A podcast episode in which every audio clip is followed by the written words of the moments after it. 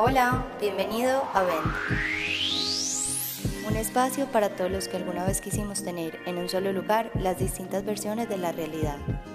En nuestro conversatorio invitamos profesionales y amigos para explorar con ellos otros puntos de vista y así construyas tu propia verdad.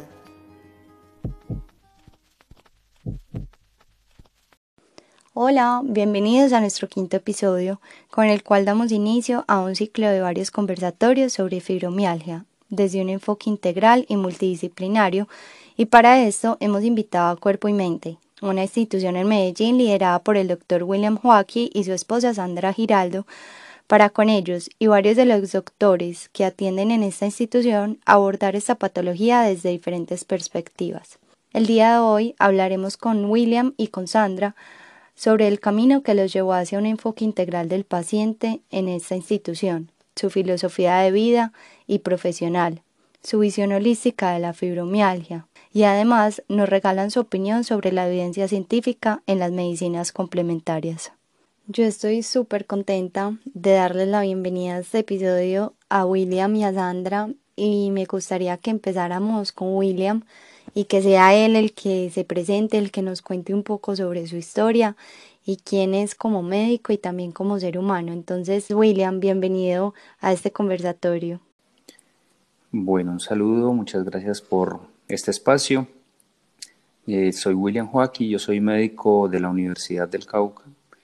Mm, después hice anestesiología en la Universidad Pontificia Bolivariana donde ejercí la anestesia alrededor de seis años. Y mm, una, la motivación de ayudarle a las personas en el alivio del dolor, inicialmente mm, postquirúrgico, me lleva a, a, una pasantía en anestesia regional en, Fortaleza, en Brasil, donde descubro realmente que quería ir más allá. Y eh, de allá regreso y entro a estudiar la subespecialización, el fellow en medicina del dolor en la Universidad de Antioquia. Y a partir de ahí dejo de ejercer la anestesiología para dedicarme por completo al alivio del dolor. Cuando esta parte del alivio del dolor va mostrándome también que no es suficiente el enfoque que hacemos desde el intervencionismo analgésico o los medicamentos convencionales, me genera como un sinsabor el ver que los pacientes tenían alivios temporales y que no lográbamos desde la base generar un cambio. Eso me motiva a estudiar medicina funcional eh, con, la FUX y eh, también medicina integrativa con la Universidad Javeriana. Estos estudios complementan y me ayudan y me motivan también a entrar en el proceso de formación como profesor de Mindfulness y Compasión para la Salud del programa MBPM de Respira Vida Breathworks. Todo esto para buscar de alguna manera entrar a profundizar en el paciente un enfoque que nos lleve a encontrar la causa, a encontrar la raíz, a encontrar el origen de su patología dolorosa, que pues de base era mi especialidad.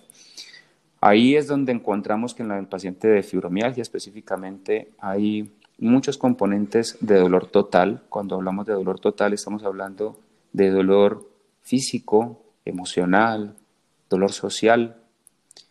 Ahí a estas personas les duele el alma no, no ser entendidas. Entonces, con este em, enfoque más amplio desde el mindfulness, desde la medicina integrativa, medicina funcional, poder profundizar un poco más allá en esos aspectos y a partir de ahí establecer estrategias terapéuticas y, acompañadas de otros profesionales interdisciplinarias, hemos visto cómo hemos podido acompañar mucho mejor a los pacientes. Estas prácticas, por supuesto, de motivación, de hábitos de vida saludable, las desarrollamos también a nivel personal. Mi esposa y yo hacemos estas prácticas de meditación, hacemos actividad física de manera regular, buscamos mantener unos hábitos de alimentación saludables, y unas medidas de higiene de sueño que nos permitan desde la coherencia de nuestra vida diaria implementar, llevar, motivar, enseñar a las personas, a los pacientes, incluso a nuestro equipo también de trabajo,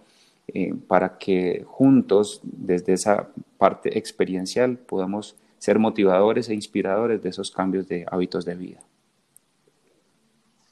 Creo que muchas veces a los médicos en la medicina convencional no nos inculcan también la importancia de nosotros ser coherentes con lo que con lo que queremos que nuestros pacientes hagan. Y me parece muy bonito que hablemos de eso, William, porque porque simplemente no lo vemos en la práctica diaria, no vemos a los, a los pacientes y a los médicos como haciendo estos cambios de vida en pro a la calidad de vida y en pro a la promoción de la salud y la prevención de la enfermedad. Creo que a veces se nos queda mucho en la teoría. Así es. Mm, en nuestras escuelas de medicina nos, eh, nos, nos falta tal vez mucho más ese componente que quizás nos lo dejan casi que a manera de, de, un, brochazo inicial, que es la parte de promoción y prevención. Eh, incluso las personas que trabajan en promoción y prevención mm, deberían de tener ese componente mucho más eh, en su parte, en su práctica habitual, en su hábito de vida.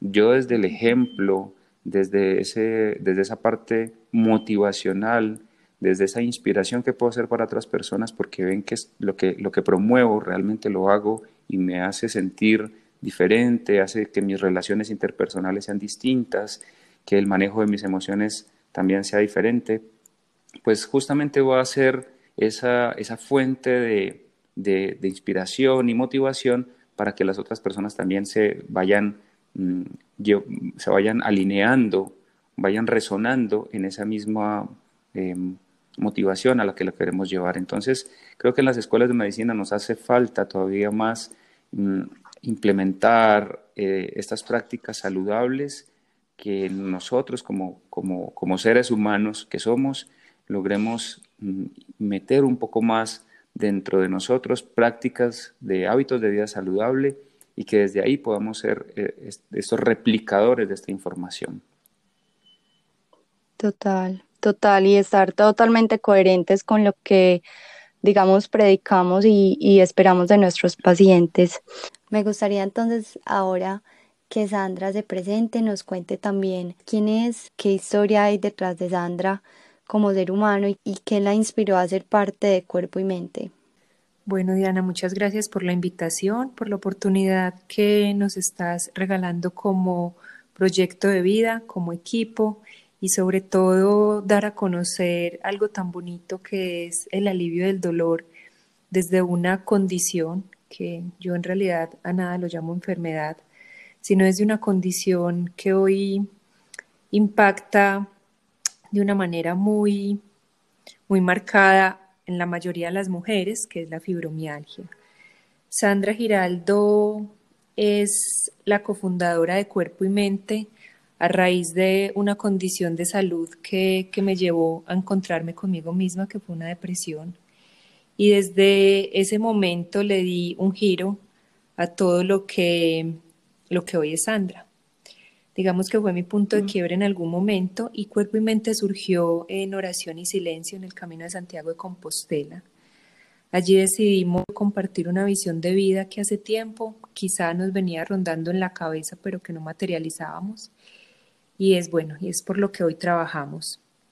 Desde allí, eso fue el primero de noviembre del 2018 cuando le dimos vida a, Cuerpo y Mente Medellín y próximamente a Cuerpo y Mente Llano Grande.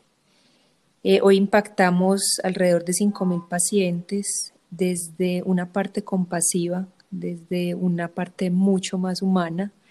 No es la medicina en sí, yo creo que, que que maneja ese, ese humanismo, pero acá buscamos la manera de que el paciente se sienta acompañado, de que en realidad es importante porque, porque es un ser humano que busca de alguna manera resolver todo lo que siente a nivel físico, emocional, espiritual y bueno, también ese impacto social que su condición hace hacia los demás.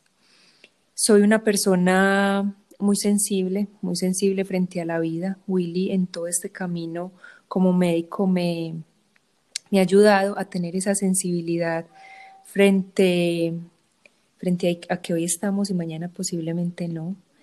Eh, también el tener el contacto permanente con las personas que nos visitan desde las diferentes áreas, porque acá trabajan dos especialidades Y muchas personas vienen eh, no, no porque o deseen solamente bajar de peso o quieran verse más jóvenes o estén estresadas, sino que todo tiene un trasfondo. Y eso precisamente es lo que me ha llevado también a mí a, ser cada día más humana, a ser mi mejor versión, entregarle lo mejor a los demás, obviamente desde ese observador y desde ese cambio de perspectiva constante frente a la vida, ha hecho que lo refleje ante el equipo de trabajo. Las múltiples especialidades que hoy nos acompañan son especialidades que se trabajan muy desde el ser. Diana, hemos buscado o he buscado la manera de que cada día esa barrera dentro de médico-paciente sea menor, respetando la experiencia del médico, sus estudios, pero que también sea un trato desde la igualdad de almas. Eso, bueno, cada día lo trabajamos, cada día lo mejoramos, cada día buscamos de que sea así. El enfoque de mindfulness que lo estudié, pues para complementar todo esto que le brindamos a los pacientes, me ha llevado también como persona entender que no es mi mundo, yo simplemente soy una parte del mundo y asimismo vivo mi vida, mis problemas.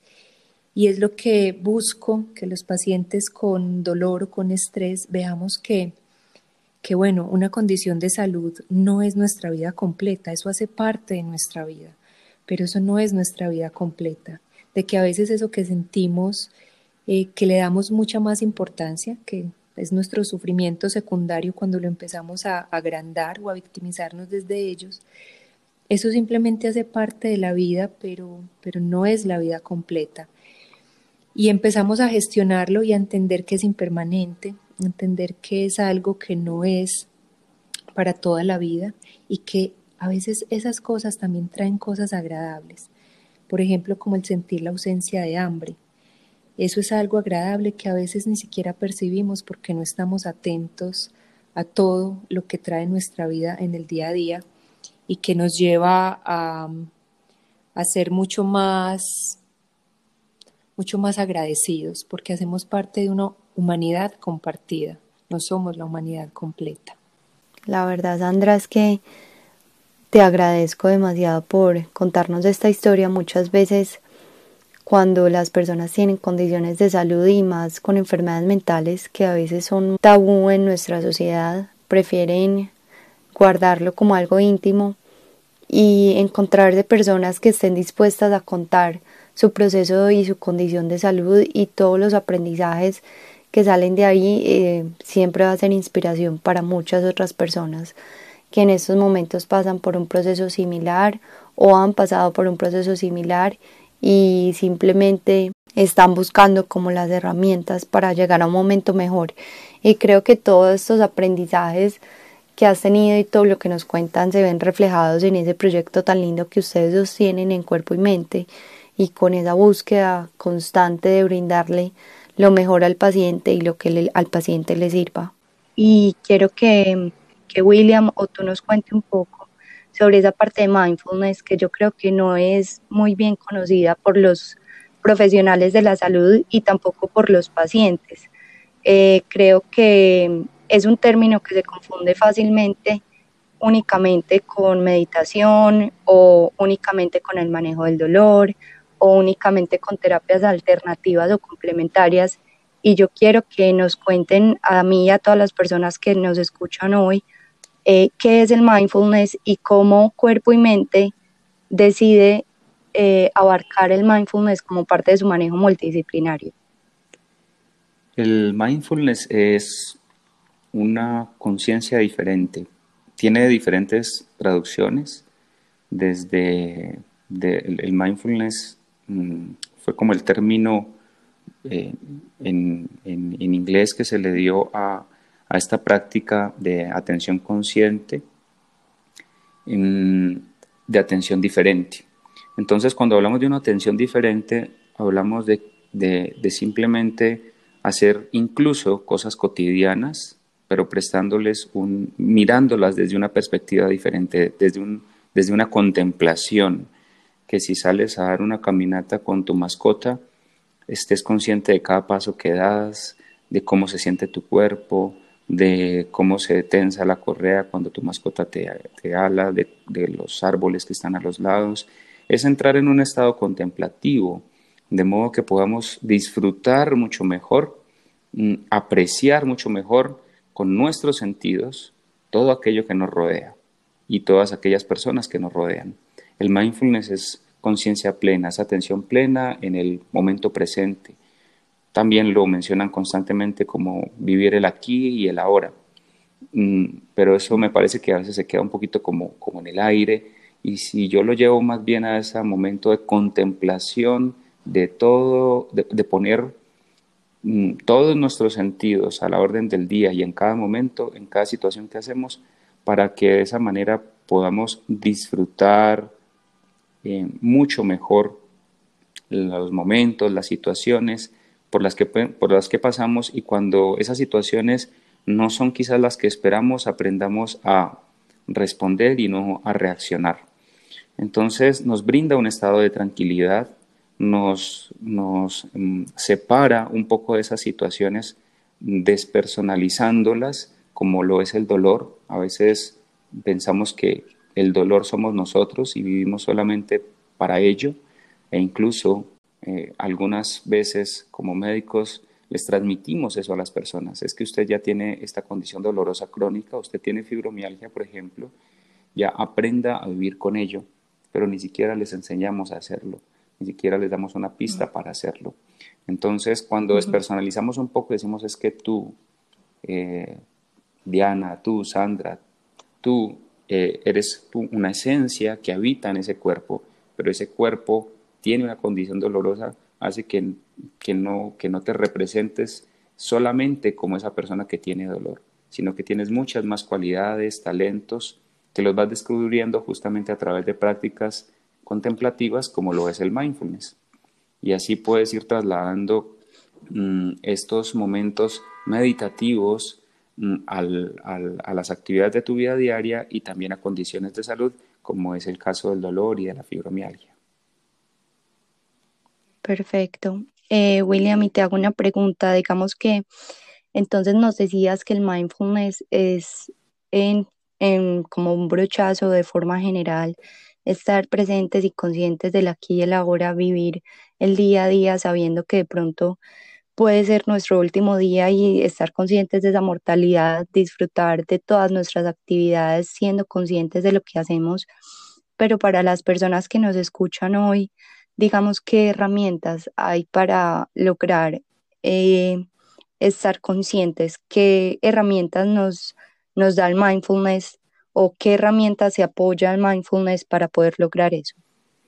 Bueno, una, una de, las, de, las, de las cosas que hacemos es integrarlas a, a, programas psicoeducativos donde se pueden brindar todas estas herramientas. Ahí el primer programa que se creó alrededor del mindfulness es el MBSR, que es el, eh, el, manejo del estrés basado en mindfulness. Y esta parte del manejo del estrés fue creado eh, por John Kabat-Zinn, que fue quien quien llevó a América eh, estas prácticas contemplativas y las asoció a programas adicionales que complementaban justamente mm, con herramientas psicoeducativas de autogestión para que las personas pudieran ir implementando, llevando a la práctica diaria esto, porque a veces cuando hablamos de mindfulness o meditación nos imaginamos a una persona en una montaña, con los pies cruzados, con los ojos cerrados, con las manos sobre las rodillas, meditando. Decimos, no, yo no, yo no, yo, no tengo tiempo, no puedo llegar a ese punto. Pero realmente cuando entramos a ver estos programas psicoeducativos, vemos cómo podemos llevar a la práctica diaria el, el mindfulness. Nosotros, después de haber hecho el MBCR, el de, el de estrés, encontramos en el MBPM, que es el Mindfulness y Compasión para la Salud, unas herramientas adicionales que justamente podíamos implementar mucho más en las personas que tienen una condición de salud que está afectando su vida diaria. Entonces, en estos programas son, que se desarrollan en ocho semanas, en un, en, una, en un encuentro semanal de dos, de dos horas, dos horas y media, podemos ir entregando justamente cada vez unas herramientas adicionales, un entendimiento mejor de cómo funciona nuestra mente, de cómo podemos integrar las prácticas de contemplación y meditación para aprender e interiorizar, digerir, masticar mucho mejor estos, estos conceptos y llevarlos al día a día.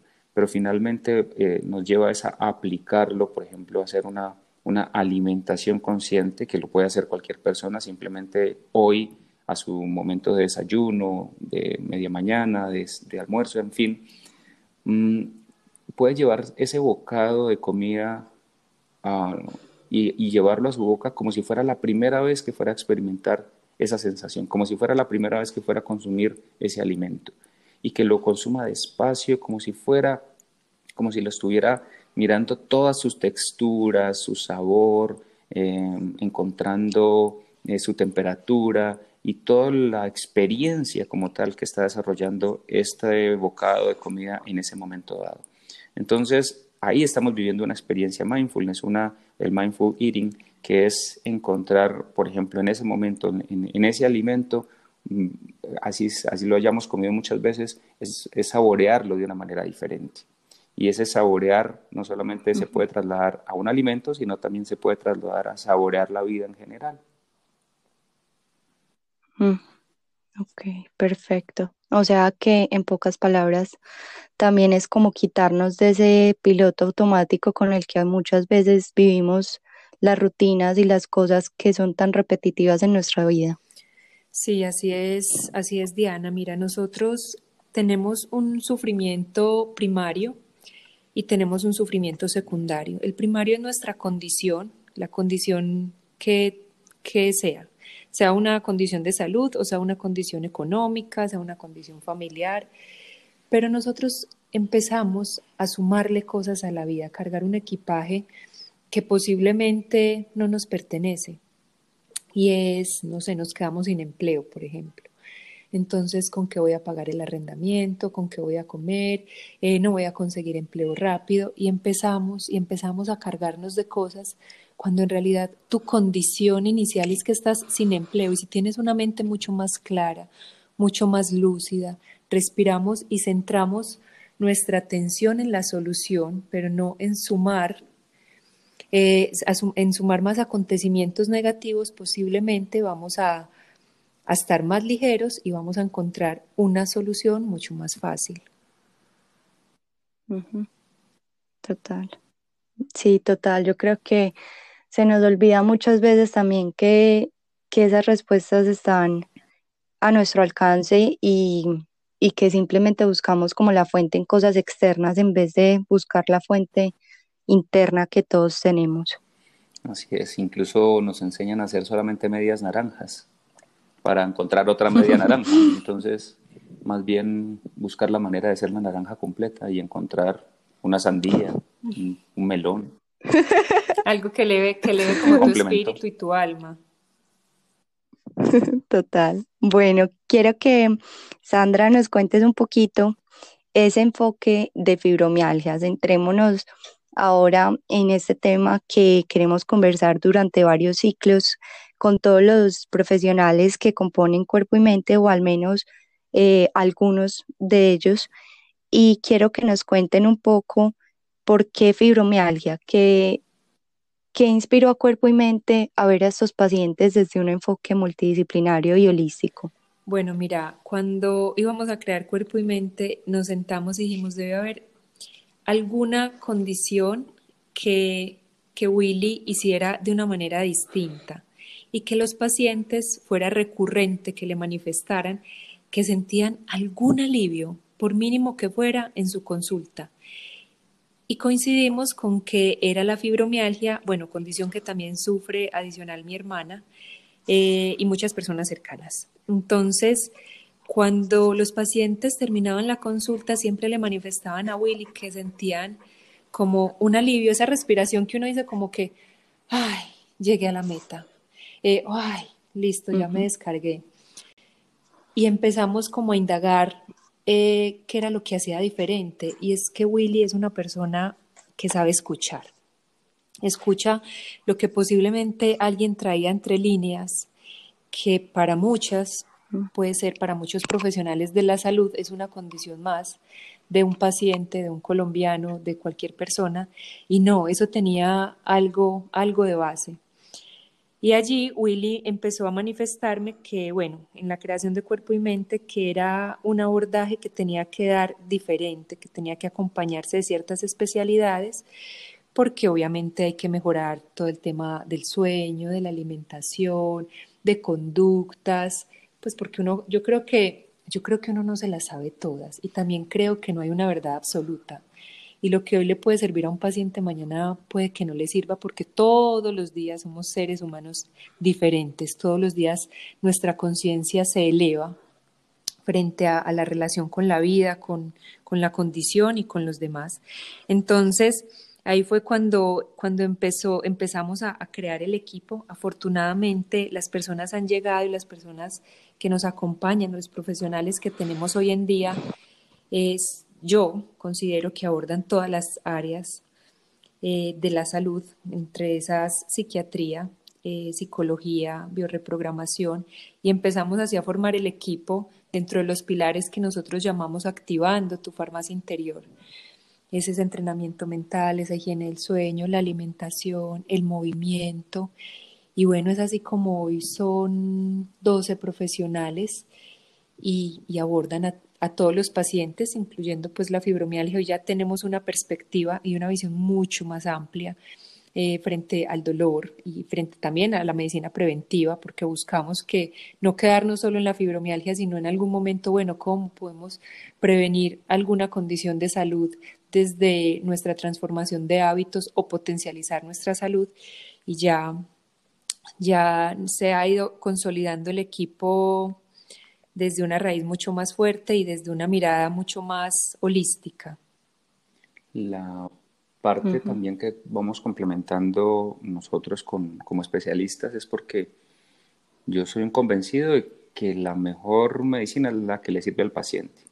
Y, mm, y, no, y, no, y no, no se busca aquí como una lucha de egos o de quién es el que ofrece el producto, la pastilla, el servicio, la inyección antifibromialgia, antidolor o antienfermedad, sino que cada uno tiene una fortaleza como ser humano, desde su parte mm, experiencial, tiene unas competencias, tiene unas habilidades y desde su parte en su formación profesional pues también. Entonces, para mí la acupuntura no resuelve todo, para mí la medicina funcional no resuelve todo, para mí la, la, la el intervencionismo no resuelve todo. O sea, hay personas a las que entrándoles por un, desde un punto de vista o desde ese manejo complementario, desde ese manejo eh, en el que cada uno desde su perspectiva profesional entrega lo mejor y le ayuda a ese paciente a esa persona a iluminar un camino en esa condición, en, esa salida quizás a esa condición que tiene, de salud que tiene que le afecta su, su calidad de vida pues justamente vamos brindándole herramientas y enseñándole a las personas, y eso creo que es lo, de lo más importante que buscamos hacer nosotros, es enseñarle a cuidar su cuerpo, a cuidar su mente, a valorarse como ser humano. De esa manera no van a quedar dependiendo de un profesional toda la vida que cada mes, que cada dos, que cada tres meses tenga que estarle formulando un medicamento o una inyección, sino que al principio van a tener ese acompañamiento, pero luego van a tener ese entrenamiento que les va a facilitar cuando vengan situaciones, momentos de salud que los afecte, pues van a tener una, posibilidad más de resiliencia, no solamente en su aspecto mental, sino también en su aspecto físico y sacar adelante mucho más fácil esa condición de salud. Qué bueno, William, que, hablas de eso porque eh, hace poco estábamos eh, conversando con otro profesional y hablábamos de esa parte de cómo los pacientes a veces mm, se anclan o creen que la única parte de impactar en su salud es ir a una cita con un profesional en la salud y ya está, y cuando salen de la cita eh, no hacen nada en pro de continuar con las medidas, continuar con los cambios, continuar apropiándose de su propia salud. Y creo que es muy importante no solamente dentro de la fibromialgia, sino en general en cualquier condición que pueda estar afectando tu salud, cualquier proceso de enfermedad, ya sea física o mental o bueno, espiritual para los que consideramos que hay una parte espiritual dentro del ser humano. Entonces creo que para todas las personas que nos escuchan hoy, ese sea como también un mensaje importante de este conversatorio. Y quiero que nos cuentes un poco desde la parte de anestesia, desde la parte de la medicina convencional, cómo se ve un paciente con fibromialgia para las personas que nos escuchan y no conocen esta enfermedad. Desde la perspectiva de la medicina convencional es una lista de chequeo, porque si cumples unos criterios que en general, en términos generales, son un dolor de más de, alrededor de más de seis meses, más de tres meses, que ya es un dolor crónico, eh, generalizado en varias partes del cuerpo, que se suman a sueño no reparador, a fatiga, alteraciones cognitivas como alteraciones de la memoria, y, le sumas eh, depresión, dolor de cabeza, dolor abdominal en los últimos seis meses, ya cumplimos la lista de chequeo y eh, tienes fibromialgia, porque no hay un examen de sangre, no hay una radiografía ni ningún otro que digan y que salga que digas que tienes fibromialgia. Es una lista de chequeo básicamente. Entonces, cuando nosotros le preguntamos a la persona si tiene esto, esto, esto, esto y suma los puntos, ya o tiene o no la tiene. Y eso lo hizo un grupo de profesionales, de reumatólogos, que se reúnen y dicen, la persona que tenga esto, más esto, más esto, es igual a fibromialgia. Eso es de la perspectiva de la medicina convencional. Si lo vemos desde, la, desde un aspecto un poco más amplio, nos encontramos que hay personas que desde su salud emocional tienen heridas del alma que las reflejan y las expresan en el cuerpo cuando no están sanas. Tenemos personas que basados en, una, en unos hábitos de vida no saludables, como por ejemplo eh, dormir dos, tres, cuatro horas, eh, trasnochar, que es una, una, una parte de, la, de nuestro componente profesional. Muchos de, de, mis colegas anestesiólogos y de muchas otras profesiones de la salud, enfermería, hacen turnos nocturnos y no descansan al día siguiente y empiezan a acumular una carga tóxica en el cuerpo que las toxinas pueden venir de esa falta de sueño, las toxinas pueden venir de unos hábitos de alimentación inadecuados, las toxinas pueden venir desde una mala higiene emocional, por decirlo de alguna manera, y de muchas otras fuentes. Eh, esa carga tóxica se va eh, aumentando y finalmente el cuerpo termina en una disfunción desde su componente energético, y cuando hablo energético no hablo de las energías, no sé, cuánticas o energías, no, desde, la, el componente energético celular, que es la mitocondria, es una parte de la célula que genera energía, empieza a fallar. Entonces, si, la, el cuerpo no genera la energía suficiente, los músculos empiezan a doler, la piel empieza a doler, y eso se va asociando a una mente, a un componente mental o cerebral que está muy sensible. Y esa sensibilidad, la manera más fácil de explicarla es como cuando tienes una quemadura solar en la piel, que no toleras ni siquiera la ropa ni que te hagan una caricia en esa parte porque está muy sensible. Entonces el cerebro está muy sensible, esa sensibilización central que se llama, sumado a un cuerpo eh, físico que está disfuncionante desde su componente de producción de energía y demás, hace que se refleje finalmente en, no solamente en el dolor, sino que estas personas tienen muchas condiciones de salud, caída del cabello, visión borrosa, pítidos en los oídos, sensación de dificultad para respirar, dolor en la boca del estómago, le salen morados con facilidad, le pica el cuerpo, le salen brotes en la piel, orinadera frecuente, ardor para orinar. Eh, viven en una, como en una neblina mental, eso se llama brain fog, y eh, y, si nos damos cuenta, pues la, la, fibromialgia va mucho más allá de una condición dolorosa. Está abarcando muchas expresiones corporales de una disfunción de múltiples sistemas en el cuerpo y de una sensibilización a nivel del cerebro que hace que se perciba y que se amplifique aún más esa percepción de dolor, de fatiga, de cansancio. Entonces, desde ahí nos damos cuenta que es imposible que haya una pastilla que solucione todo esto desde ahí nos damos cuenta que es imposible que haya un equipo eh, de láser, de, un equipo de ozono, un equipo de lo que sea que solucione todo esto. Es imposible que haya una inyección que cure todo esto porque hay múltiples disfunciones y por lo mismo es importante que las, las personas eh, puedan comprender, las personas que sufren de esta condición, que cuando nosotros les invitamos a ver la enfermedad o su condición de salud desde una perspectiva diferente, entiendan que es un proceso, que es un camino y que no van a tener una pastilla como normalmente a veces en la medicina convencional hacemos, sufres de la presión, tómate esta pastilla, ah, mira, ya tienes la presión normal. No, sino venga, empecemos con unos cambios de hábitos, empecemos con un camino diferente a sanar ese componente emocional, esas emociones reprimidas que tienes ahí, a cambiar esos hábitos de alimentación, en fin, que hagan que no dependas de una pastilla, de una inyección, de un medicamento para la fibromialgia o para cualquier condición de salud. Entonces es verlo desde todas esas disfunciones, desde todas esas raíces del problema y desde ahí empezar a generar impactos mm, para cada una, para, ir eh, mejorando o optimizando cada una de estas disfunciones. Diana, yo quiero complementar algo que dice Willy y es que en medio de todo el respeto que sentimos frente al otro y entender la condición de vida que cada quien lleva, también, también respetamos que hay gente que se siente bien estando mal. Y, eso es algo que con, lo cual no podemos, no podemos luchar, porque acompañamos un proceso, pero no podemos vivirlo por las personas. Eso suena un poco duro, ¿no? Pero es la verdad. Sí, es, verdad. Cuando pues nosotros igual lo conocemos también como ganancia secundaria. Si yo me alivio, ya dejan mis hijos de venirme a visitar. Si estoy enferma, es la manera como pueden venir, como estoy, comillas, llamando la atención, aunque eso suena un poco duro y a veces se hace incluso de una manera inconsciente, no necesariamente es porque lo haga yo a propósito.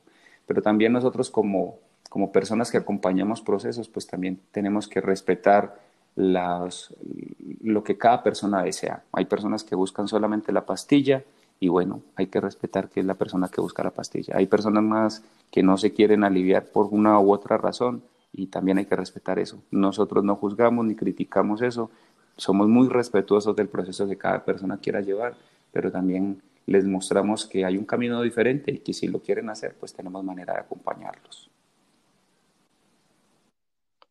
Yo creo que esa es la clave de individualizar al paciente y saber que algunos, pues que no todo el mundo vive su enfermedad de, la misma forma, que para algunas personas eh, realmente hay una búsqueda activa de, de sanación y hay un proceso de sanación en el día a día y para otras personas simplemente es como tú dices, tomarse una pastilla y esperar el médico o el profesional de la salud que lo acompaña en ese proceso de enfermedad, qué puede hacer por, por mí o qué puede hacer para que se me quite ese dolor y lo dejan ahí, porque yo creo que a veces también es más cómodo eh, para una persona eh, simplemente depender de una pastilla que hacer una búsqueda de qué es lo que me está pasando, cuál es el origen emocional, qué estoy queriendo buscar con esa enfermedad y qué cambios o hábitos estoy dispuesto a, cambiar y a mejorar en mi vida y, obviamente para todo el mundo sería mucho más fácil que todo viniera en una pastilla, pero realmente ese proceso lleva como más esfuerzo. Tal cual. Bueno, eh, yo quiero que mm, ya para terminar hay una pregunta que surge mucho cuando hablamos de una medicina complementaria y me gustaría hacérsela a William desde tu parte académica, eh, desde tu parte de médico convencional que digamos, no encontró en la medicina convencional la única respuesta, que tenemos muchas respuestas, sí, pero también somos conscientes que no nos las sabemos todas, como decía ahorita Sandra. Y quiero que nos cuentes, William, a las personas o a los médicos, a los profesionales de la salud que nos escuchan hoy, que de pronto no encuentran en las medicinas complementarias ese enfoque holístico o no confían en ese enfoque simplemente por falta de evidencia científica. Yo quiero escuchar la opinión que tú tienes acerca de esto porque muchas veces como médicos y bueno, psicólogos, coach, o nutricionistas o cualquier enfoque que tengamos o disciplina que tengamos para mejorar la salud de nuestros pacientes, nos encontramos con muchas veces otros profesionales que son un poco más cerrados a estas alternativas complementarias eh, basándose en que no hay suficientes estudios, en que no hay investigación, en que simplemente es efecto placebo. Entonces, quiero, quiero escuchar de pronto qué opinas de todo esto. Bueno, para mí fue un, un camino inicialmente de, de apertura y, y, esa sería como la invitación inicial a esa apertura. No hay una mentira más grande que creer que, tengo la verdad absoluta. Eh, y, en, la, medicina aplica justamente eso. No podemos creer que la verdad absoluta la tenemos nosotros en, nuestra, en la medicina que nos enseñaron. Cuando tenemos esa apertura, mm, por ejemplo, irnos a, como cuando nosotros fuimos a Ciudad Perdida, a la, a la Guajira, a la Sierra Nevada, y conversaba con el Wigua que nos guió hasta, hasta Ciudad Perdida, y le preguntaba de cómo era su, su, su medicina. Eh, si nosotros tenemos apertura, nos damos cuenta que estas personas se curan simplemente cuando, su, su, cuando los envían a ellos a que si esa condición de salud que tiene es porque miró a una, a, la, a una mujer que no, que no debía haber mirado. Entonces van con unos cuarzos a una parte y se quedan ahí sin comer durante tres días. Y con esos cuarzos y, y cambiando esa mentalidad se alivian. Eh, estas personas, esa es su medicina. Y entonces tú dices, bueno, ¿y dónde está el, el acetaminofén? ¿Y dónde está el ibuprofeno? ¿Y dónde está la evidencia de eso? ¿No? Y, y se alivian. Con, con, ellos, con eso se mantienen aliviados, no se vacunan. Allá ellos no se vacunan y, y pues y, y, tiene una manera muy diferente de entender la salud. La ven desde una perspectiva completamente diferente. Y así ha sido su medicina tradicional y como muchas otras medicinas tradicionales con las que quiera uno conversar y compartir cuál es el enfoque de la salud que tienen. Entonces, si nosotros tenemos una apertura, y esa es la invitación nuevamente que, que hago, es, es a, a escuchar, a darnos cuenta cómo las otras personas ven desde esa perspectiva diferente su salud si a ti te sirve colocarte una manzana en la cabeza y salir bajo la luna llena y eso es lo que te alivia, pues esa es tu medicina. La, mejor medicina es la que al paciente le sirva y es una sola, o sea, no hay medicina eh, mejor que otra, no hay. Pero si entendemos la perspectiva del ser humano como ser humano, no como un hígado, no como un corazón, no como un cerebro que funciona en cada uno o como órganos independientes y en, lo que, y en los que necesitamos un sub, sub, sub, sub especialista para que mire ese pedacito de esa célula, de ese órgano, sino que miramos a ese ser humano como tal, desde esa perspectiva más amplia, como ese ser humano que siente, que llora, que sufre, que se alegra, que vive, que disfruta. Mm, podemos tener esa apertura e incluirla dentro de nuestros abordajes. Entonces, cuando empezamos a explorar otro tipo de abordajes como tal, abrimos esa puerta, nos damos cuenta que no abrimos una puerta, que abrimos mil, porque las medicinas, mmm, la, la, mirada que tenemos nosotros es una sola, pero cuando miramos para el otro lado, donde están todas estas complementarias, hay miles de opciones, miles de opciones. Entonces empiezas a abrir una puerta y te das dando cuenta cómo a las personas les va funcionando esto que haces y si eso te motiva a seguir por ese camino, porque te das dando cuenta que ahora sí estás cumpliendo tu función como médico y es acompañar, es escuchar, es mirar, es eh, consolar, porque en ocasiones no podemos curar, pero podemos ir más allá de, de, ese, de esa mirada convencional que nos enseñaron y nos damos cuenta que los resultados son diferentes. Pues realmente sería para mí que he venido de la academia, que he sido profesor universitario, que he sido coordinador de un posgrado, que he sido coordinador de un pregrado de anestesia, decir que ahora estoy utilizando otras herramientas y seguirlas utilizando si no viera los resultados. Entonces la evidencia realmente me la da a mí el, el paciente, la evidencia me la da cómo el paciente se siente ahora diferente, cómo va mejorando, y cómo nos dice que encontró ya una, una, una, opción distinta y en la que van aprendiendo realmente a cuidarse. Entonces, eh, eso para mí es, es, la mejor evidencia. Si, si incluso vamos a, a, a, a, la base de la evidencia Cochrane, nos damos cuenta que para todo falta evidencia. Entonces, si nos quedamos esperando que tengamos la mejor evidencia para todo y en condiciones de salud, especialmente de la fibromialgia, pues nunca las vamos a tener. Además, porque cada uno vive su dolor, su condición de salud desde su parte experiencial como ser humano. y tu experiencia de vida ha sido muy diferente a la mía, a la de mi esposa. Eh, entonces, pues es muy, muy difícil encasillar a todos los seres humanos desde un mismo punto. Diana, yo, yo quiero, pues qué pena intervenir, no soy científica ni mucho menos. Complementando un poco lo que, lo que dice Willy, quiero hacer una invitación y motivar a que no endiosen una técnica o una pastilla o, un centro de bienestar o a un médico. Esto hace parte del proceso y del proceso como lo viva cada ser humano. Entonces, eh, es un llamado a que bajemos un poquito ese ego que a veces encontramos en que esto es lo mejor ahora que está el boom de la medicina funcional como su mirada. Primero, eso no es una especialidad médica. Eso es una mirada de la medicina que complementa perfectamente a todo esto que venimos. Eh, el año pasado tuvimos una condición de salud a nivel familiar y hoy esa persona se encuentra en diálisis y Dios mío, bendita la, la medicina convencional que nos llevó a sacar a ese paciente o a ese familiar de ese estado y hoy desde todas las otras herramientas que tenemos, pues complementamos para que su vida y su calidad de vida sea mucho mejor. Entonces, ese, ese es el llamado que, que yo hago, no discutamos entre qué es lo mejor o no.